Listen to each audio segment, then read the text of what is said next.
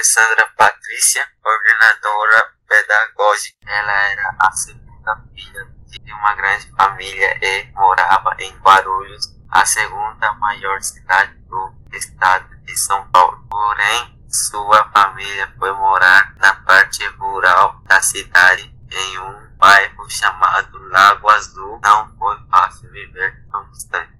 Patrícia sempre foi uma menina forte e, mesmo morando longe, ela não desistiu dos seus objetivos.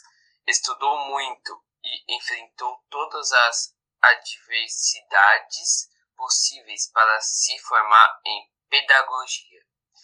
Formada e casada, começou a trabalhar na área da educação para a Prefeitura de São Paulo, a maior cidade do país. Não foi fácil, pois a, a cidade era muito grande e ela trabalhava muito distante da sua casa.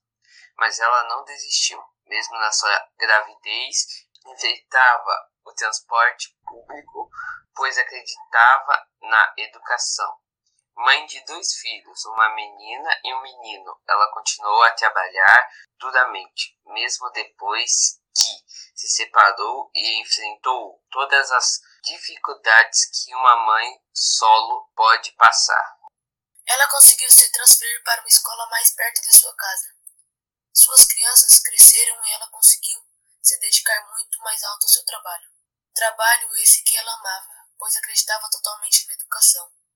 Em seu novo trabalho, ela teve que enfrentar novos desafios. A escola era nova, os alunos não tinham referência, não se identificavam ainda com o espaço. Porém, com o seu esforço, sua equipe e a escola começou a mostrar resultado.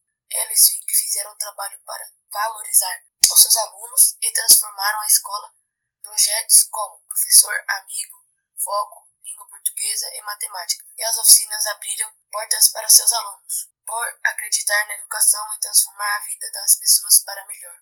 Elas podem brindar como um bom vinho as conquistar dos seus alunos, que é a conquista dela e da sua equipe. Esse podcast foi produzido por Vitor Caleb, Leonardo Delis e Samuel Silva.